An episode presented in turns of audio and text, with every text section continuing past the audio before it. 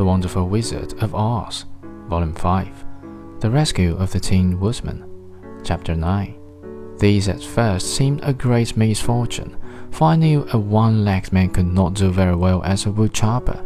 So I went to a tinsmith and had him make me a new leg out of tin. The leg worked very well once I was used to it.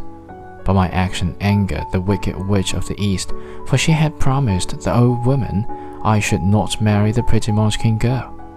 When I began chopping again, my axe slipped and cut off my right leg.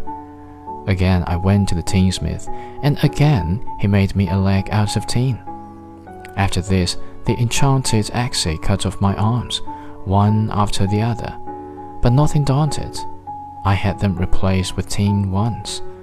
The wicked witch then made the axe sleep and cut off my head and at first I thought that was the end of me. But the tinsmith happened to come alone, and he made me a new head out of tin.